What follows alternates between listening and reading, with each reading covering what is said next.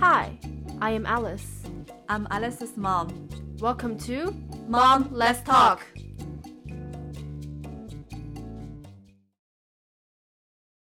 Welcome to the third episode. Last time we ended by highlighting a huge number of female characters in Dream of the Red Chamber. Actually, there are quite a lot of female roles in Downton Abbey too. We can see that in both stories, females play very important roles. Exactly. All three young main characters in Downton Abbey are sisters, and two out of the three main characters in Red Chamber are also female, not to mention the variety of servants in both houses. Most of them are female. Yes, it provides us with a very good opportunity to talk about the theme of women. Female consciousness is a very hot topic in contemporary literature. Both Downton Abbey and Red Chamber reflect this topic by creating dynamic female characters that are in different stages of female consciousness awakening. Interestingly, the first character who comes into my mind is Isobel. You remember? Yeah. We covered quite a lot about her in the last episode. I would regard her as a representative of mature female consciousness. She knows well about her identity, personality, and human value, and persists in pursuing all the things she herself believes are right.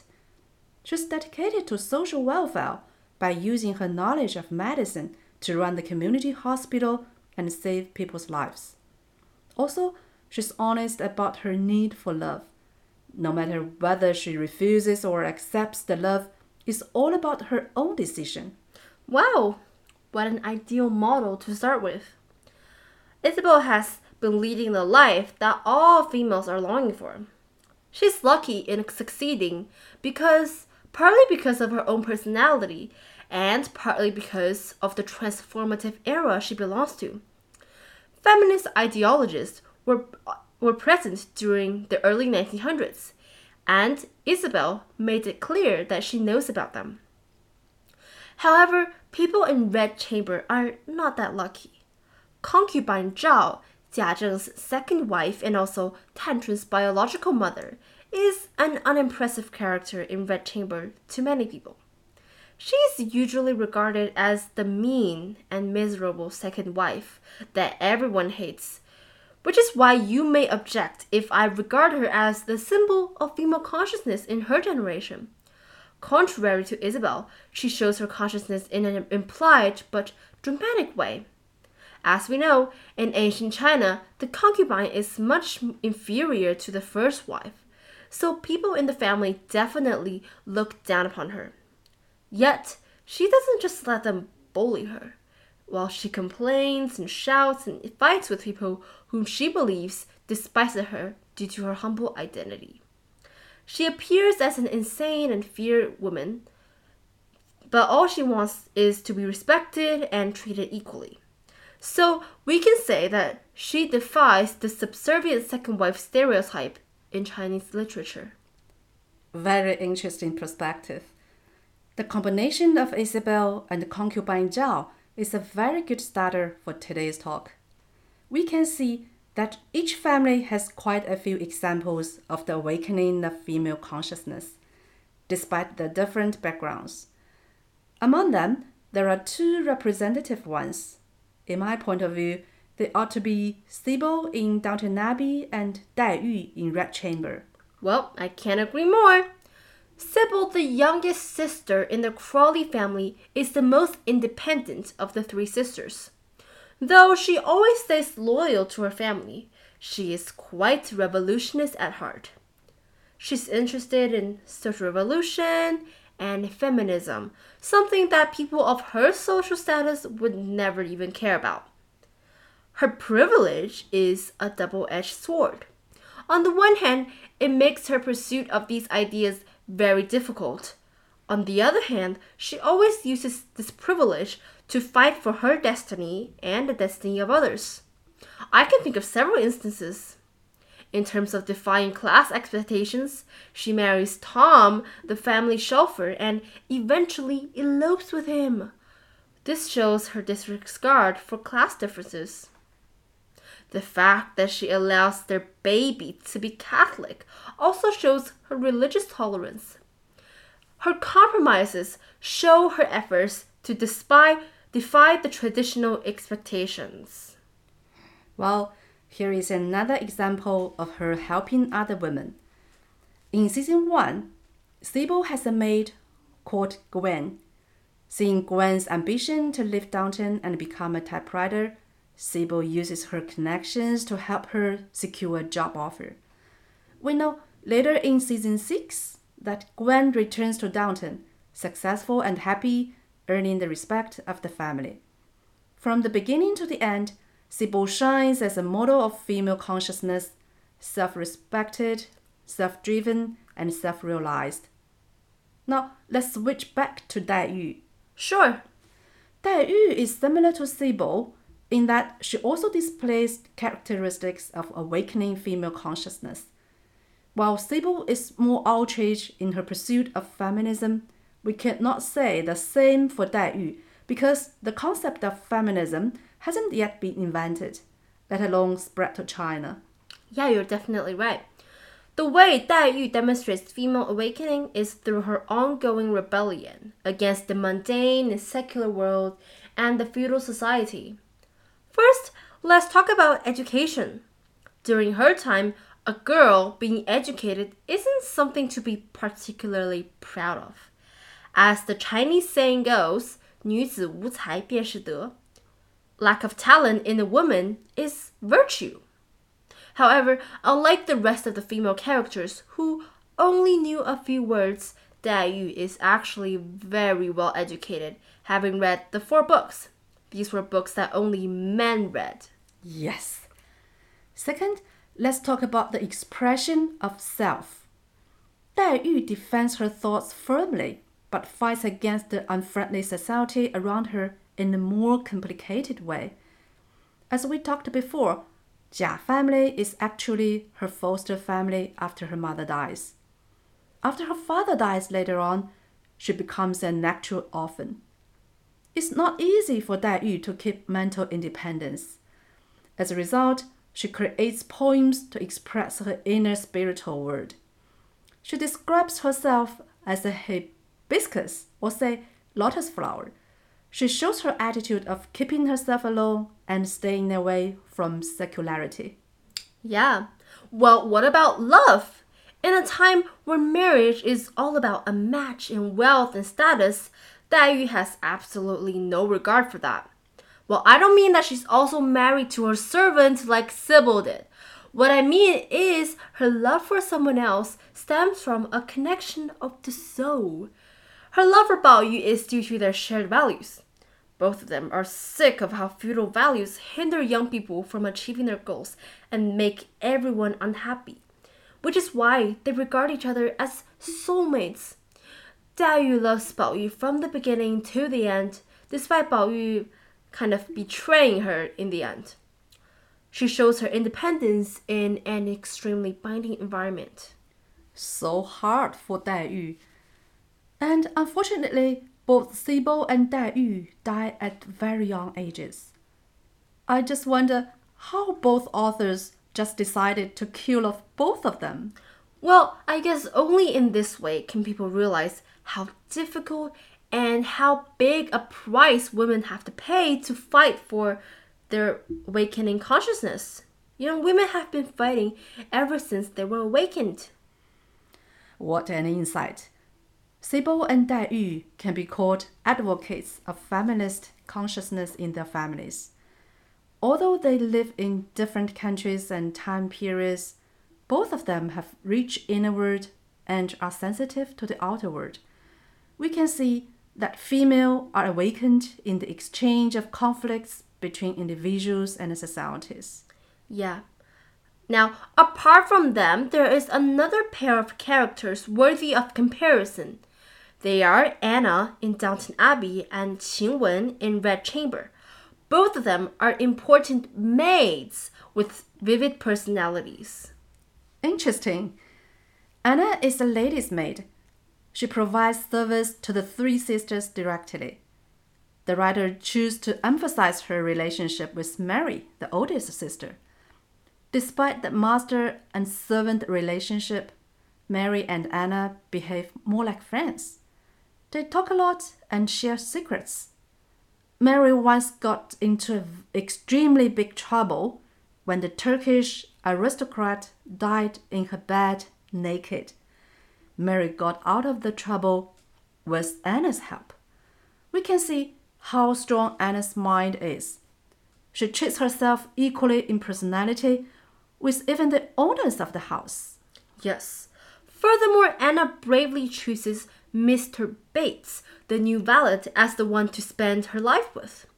The story between them is quite turbulent. Bates is much older than Anna and has experienced a lot before he meets her.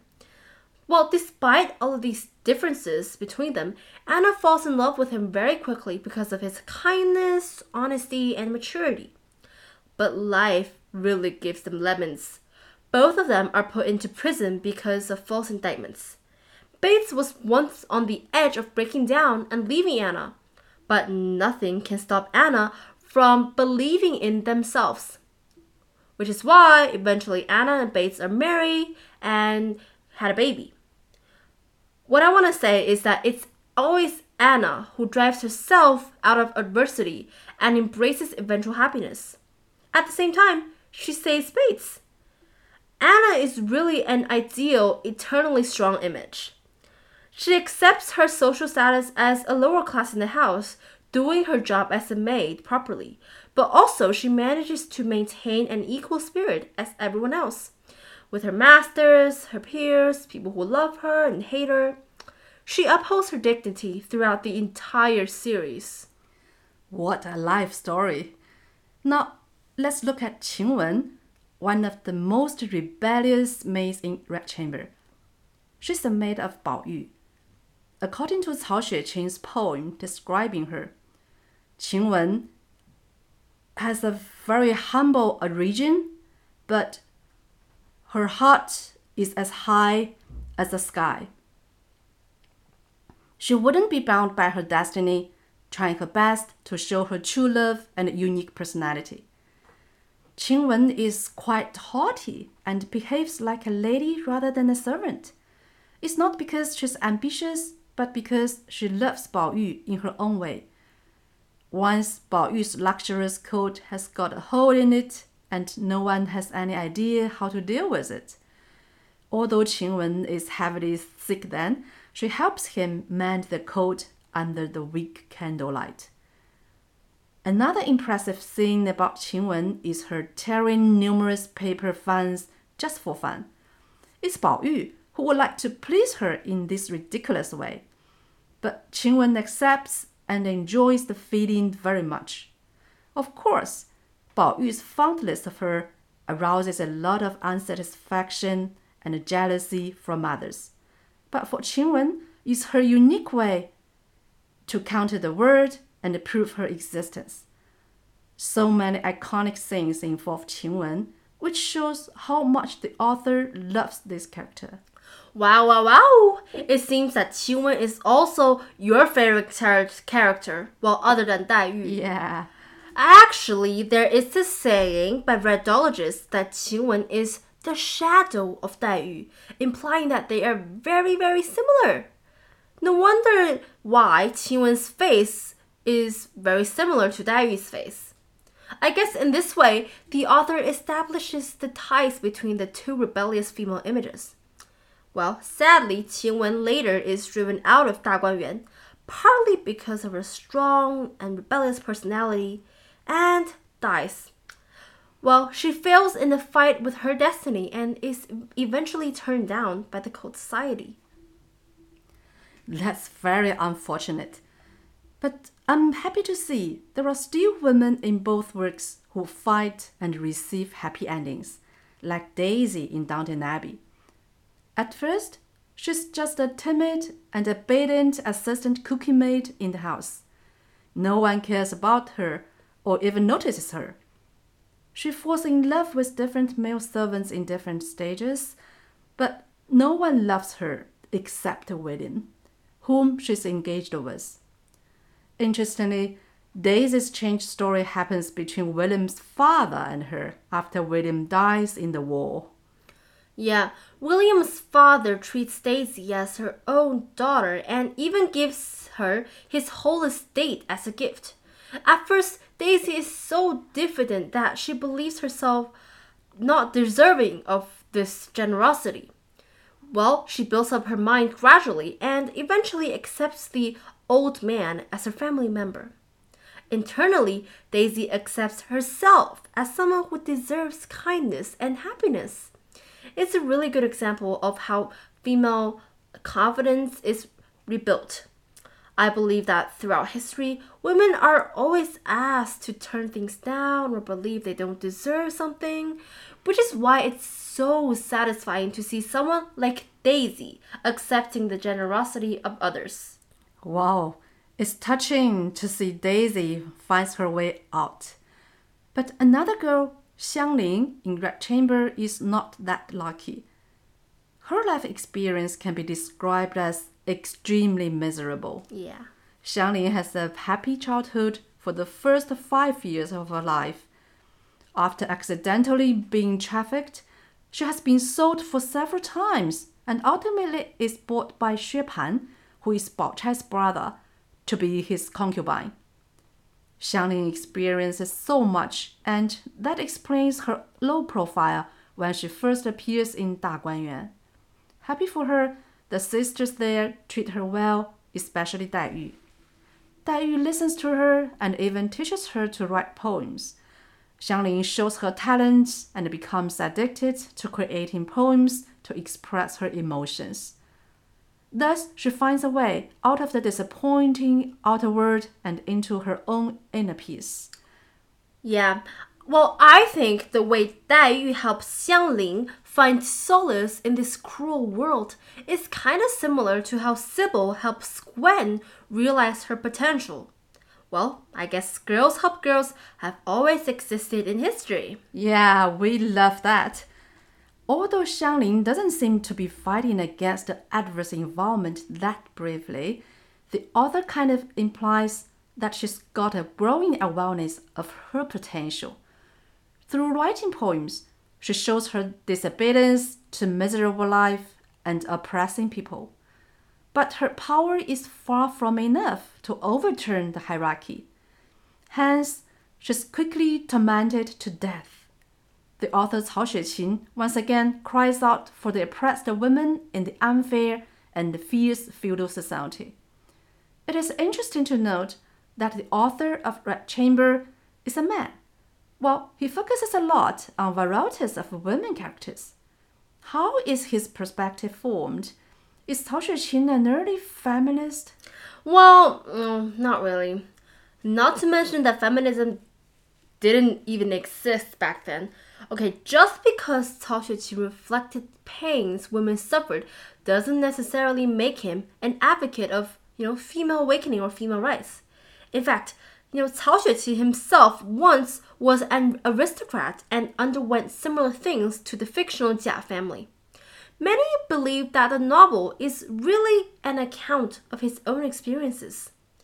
I think he's more focused on how the feudal society destroys traditional Chinese families on a macro level, while detailing the suffering of each character on a micro level. Though his empathy for women should be commended. His excellent portrayal of dynamic women actually earned the book a reputation to be one of the best female literatures of all time. You are always right. I definitely agree. Well, how time flies. We've reached the end of this episode. To recap, by comparing four sets of female characters from the two works, we've given you a glimpse into the female characters and how they've tried to break off from traditional expectations and awakened to unlock the true potential. That's very right. Well, guys, that's all for today. Stay tuned for the next episode where we will do something completely different. We will look at food with a particular focus on how Dream of the Red Chamber provides insight into the Chinese food culture. Alright, thanks for listening. See ya! See ya!